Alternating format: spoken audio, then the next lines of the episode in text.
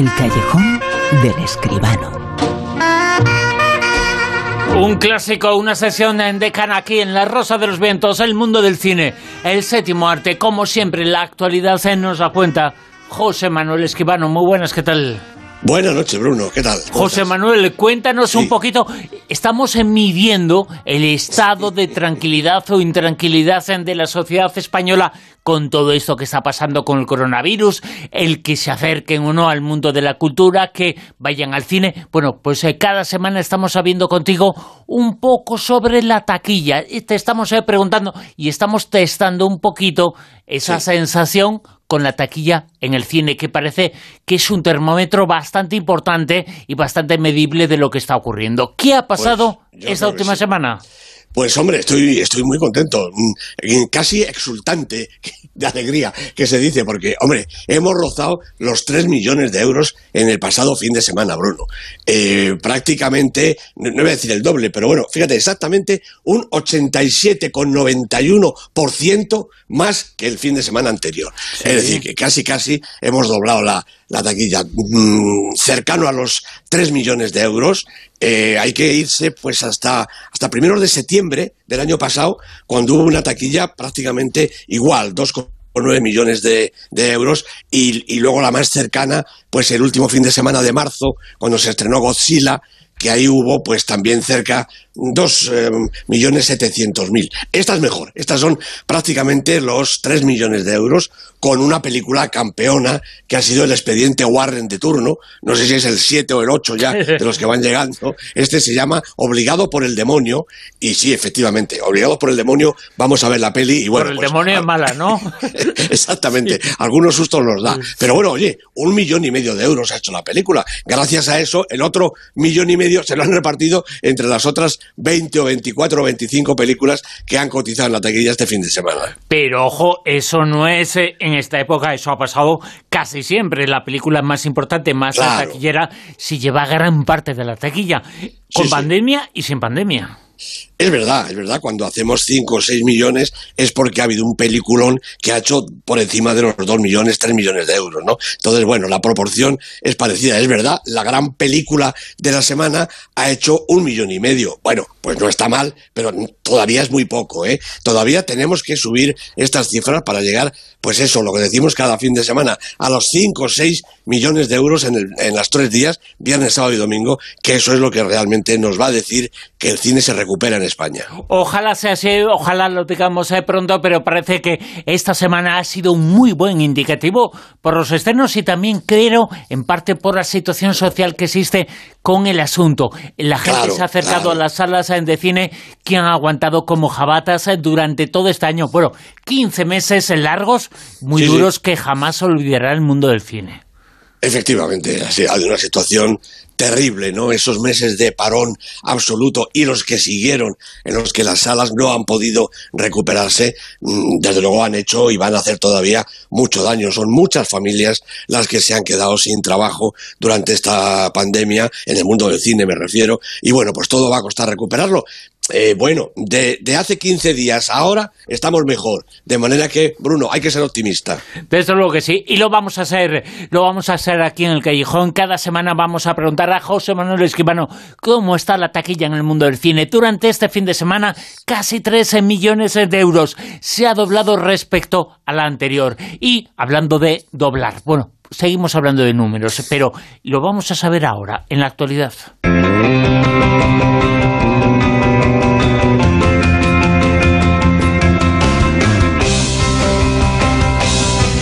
Lo decimos eh, porque se va a estrenar Cruella 2, se va a estrenar Un, tran- un lugar eh, tranquilo 3, Matrix eh, 4, Fast Furious 2544. ¿Qué pasa? Efectivamente. ¿La imaginación dónde están los números? Pues así es, así es. Bueno, el Fast and Furious es la primera que se va a estrenar y van a ser nueve. De manera que, bueno, eh, no ser, pero, pero como, como siga yendo la gente a verlas, habrá dos mil, ¿eh? Hombre, naturalmente, claro que sí, pero sí, está claro, ¿no? Eh, hablábamos antes del expediente Warren, pues hombre, es la serie de películas de terror más rentable de la historia del cine, de manera que estas otras aspiran a lo mismo, ¿no? Eh, Cruella, Un lugar tranquilo, Matrix, todas estas. Bueno, a mí la verdad, como siempre tengo fuentes eh, eso que se dice eh, generalmente bien informadas, no, absolutamente bien informadas, como es eh, mi amigo Fran Palacios, que está al tanto de toda la actualidad y me cuenta estos inmediatos proyectos. Mira, Cruella volverá y lo va a hacer dirigida de nuevo por Craig Gillespie, el mismo director de esta que está todavía en la cartelera, con Tony McNamara de guionista y naturalmente con Emma Stone como la futura villana que siempre ha sido Cruella de Vil, ¿no? Que no nos engañen, ¿no? Bueno, es una cruel, una, una secuela que se dice segura, a pesar de que la Cruella esta primera Oye, eh, perdóname, ¿Emma Stone va a hacer eh, de villana? Tiene que hacerlo, no tiene más remedio. Sí, sí, sí, eh, que tiene una pinta de villana que tremenda, ¿eh? Bueno, hombre, es la villana más encantadora. Sí, sí, por eso, por eso. Yo le, regalo hasta mi perro, si quieres. Sí, sí, sí. No sé cómo decirte. El diablo este parece un ángel a veces. Exactamente, sí. Bueno, la verdad que esta primera eh, Cruella yo creo que no ha dado el resultado absolutamente esperado, pero bueno, va, va bien y va a haber una segunda. Un lugar tranquilo 3, bueno, pues se supone que pondrá fin a la historia. Hemos visto la 1, está en cartel ahora mismo Un lugar tranquilo 2 y el 3 se estrenará el 31 de marzo de 2023. Todavía falta un poquito, pero ya tenemos fecha y todo. Por la tarde va a ser.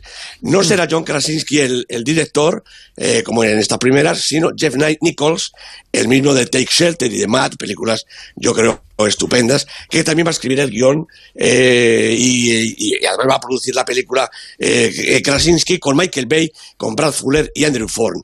Y por supuesto, Max Matrix Resurrection, o sea, Matrix 4, pues ya está en marcha, ¿no?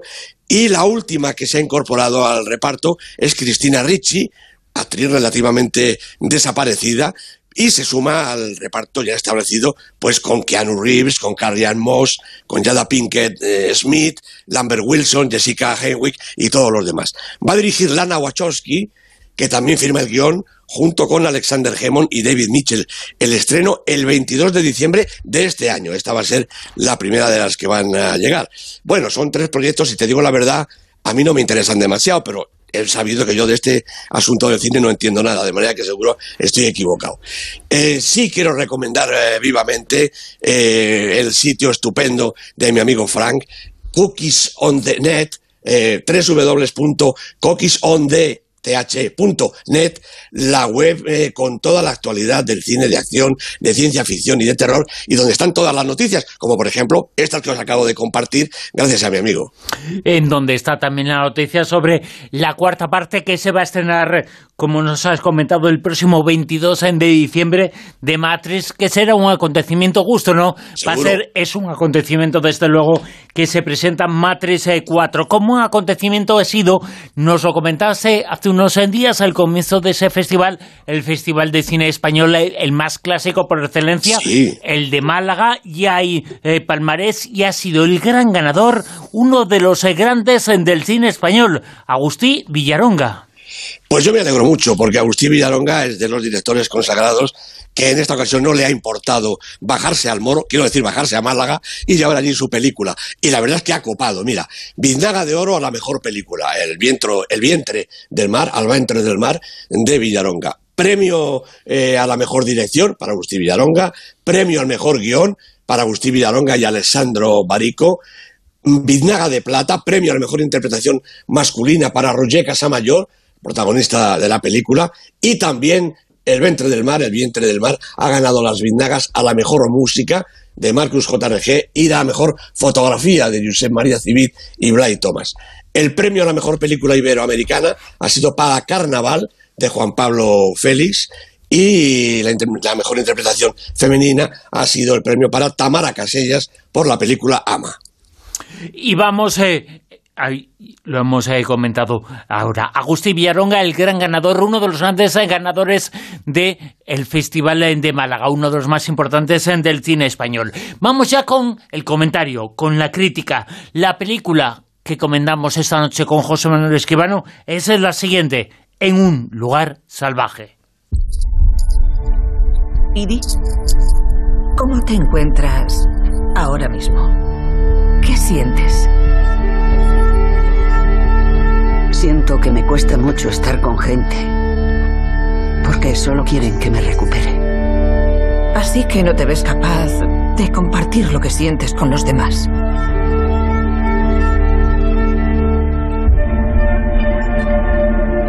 Es una zona bonita, ¿verdad? Reservas indias. No es buena idea estar aquí sin un vehículo. Estaré bien. ¿Dijo que su familia era de la ciudad?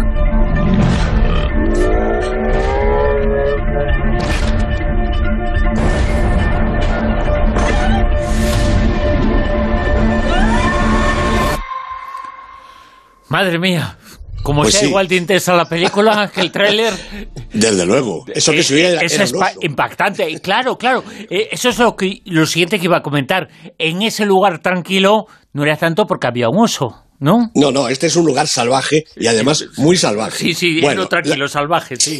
La película dirigida por Robin Wright, eh, producida por Holly Gibney, Leah Holzer y unos cuantos eh, más. El guion es de Jesse Chatman, Erin Dignan y protagoniza la película también Robin Wright con Demian Bichir y Sarah Dawn Pledge. Bueno, qué decir de, de Robin Wright, es una estupenda y muy conocida y reconocida actriz. Modelo en- en su adolescencia y luego intérprete de 60 títulos de cine y televisión desde que hizo su debut a los 17 años con La Rosa Amarilla en el 84. ¿no?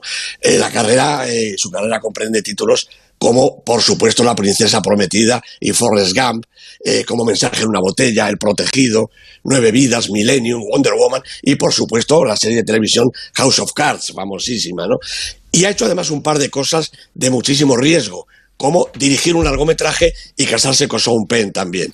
Bueno, superado lo segundo, nos centraremos en lo primero, su debut en la dirección de cine, con esta película en un lugar salvaje, película que como digo también protagoniza. Ella es Idey Holzer, una mujer arrasada por una tragedia familiar.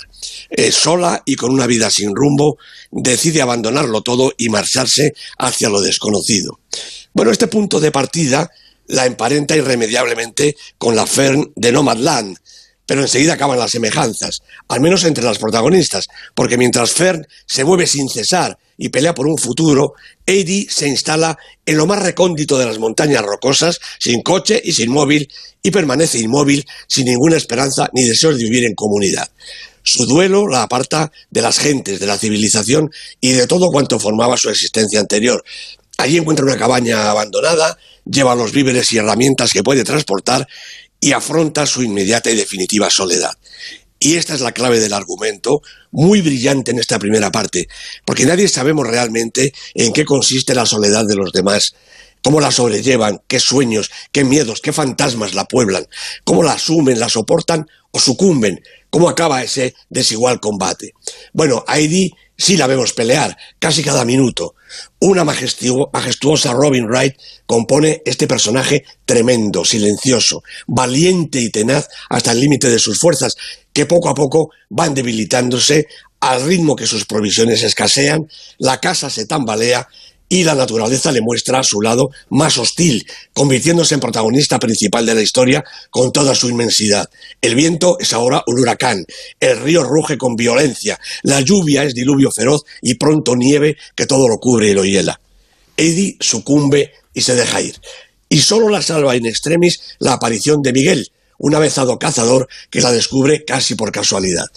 Llama en su auxilio al agua, una enfermera del poblado más cercano, y entre los dos consiguen sacar a Heidi de su postración, y empieza entonces una relación entre Miguel y ella que empieza por intentar asimilar las nociones más básicas de supervivencia y alimentación y acaba por forjar una amistad sólida y mutuamente beneficiosa. Eh, viendo la película sabremos por qué.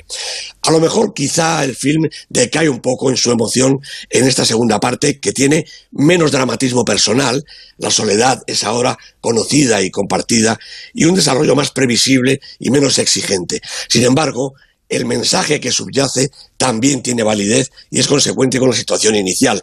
Tras el dolor, esperanza. tras la tragedia y la pérdida, la posibilidad de una transformación personal basada en la solidaridad y en la generosidad.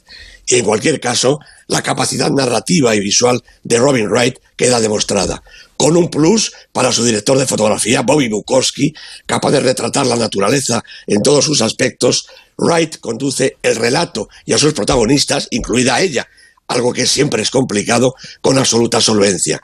A los dos lados de la cámara, ella es la dueña de En un lugar salvaje, una película sincera, muy bien elaborada y muy interesante. Fantástica, como siempre, la crítica y el comentario de José Manuel Esquivano. Si estáis escuchando en podcast, en grabación, esta sección, El Callejón con José Manuel Esquivano, rebobinar dos, tres, eh, cuatro minutos y volver a escuchar el comentario y la crítica. Como siempre, José Manuel, ha sido eh, majestuoso y un placer escucharte el comentario de esta película, una película recomendadísima por lo que nos dices, en un lugar eh, salvaje. Un título que nos anticipa lo que nos vamos a encontrar, una película salvaje de sentimientos. Efectivamente, Bruno, muchas gracias. Eh. Vamos con el Super 10. La lista que nos sitúa esta semana en el puesto número 10. Pues borrar el historial, dice el título, dos semanas en el mismo puesto, la película de Gustave de Quevern y Benoit Delepin, la historia de cuando no manejas muy bien Internet y llamas a tu ayuda nada menos que a un hacker. Todo puede pasar. Y hay que borrar el historial, sobre todo Pues si uno no vive solo, por si acaso. Desde luego. El puesto número 9. Bueno, una joven prometedora bajando un puestecito en su octava semana, la película de Emerald Fennel con estupenda Carrie Mulligan de protagonista. 8. Despierta la furia, la película de Guy Ritchie que protagoniza verdaderamente furioso en su estilo Jason Statham. Statham, dos semanas en la lista, ha bajado un puesto. En el 7. Bueno, Fisco, un western realmente distinto, realmente espectacular y muy interesante. Tres semanas en la lista, la película de Kelly Richard. En el 6. Pues ha bajado un puesto también Cruella, la peli de Craig Gillespie con Emma Stone, ya lo hemos contado antes, y con Emma Thompson, dos semanas en el Super 10. En el 5. Bueno, pues tenía que ser, claro, la película de la semana por el taquillón que ha hecho. Expediente Warren, obligado por el demonio, la película dirigida por Michael Chávez, con Vera Farmiga y Patrick Wilson de protagonistas. En el 4. Aquí están ya los campeones, aquí no se mueve nadie. Otra ronda de Thomas Winterberg con Max Mikkelsen, nueve semanas en la lista, a un pasito del Super 10. Y puesto número 3, en medalla de bronce. Pues nadie, nadie que se llama así la película. De Ilian Haller con Bob Odenkirk, seis semanas en la lista. Plata, el 2. Uno de nosotros, de Thomas Dizuka, con Diane Lane, Kevin Costner, un- unos protagonistas realmente majestuosos. También dos semanas en la lista, las dos en esta segunda posición. Y en el puesto número 1, medalla de oro, una película que desde hace mucho tiempo es la más importante no solamente en nuestro país, sino prácticamente en todo el mundo. Pues sí, ganadora de los Oscars de Hollywood, 11 semanas en el Super 10, siempre en el número 1, Nomadland de Chloe Zhao, con Francis McDormand, David Steinhardt, como digo, 11 semanas, todas en lo alto. Es llamativo y curioso, José Manuel. Estamos ya casi casi en la mitad del año, en el sexto mes eh, del año.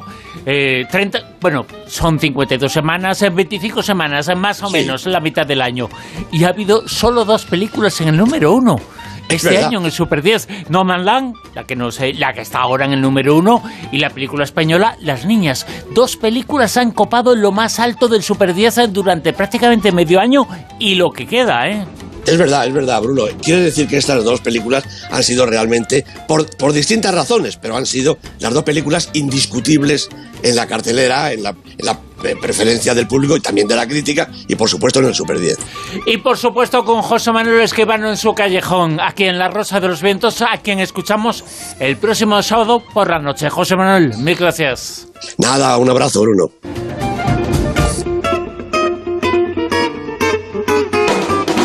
En Onda Cero, La Rosa de los Vientos.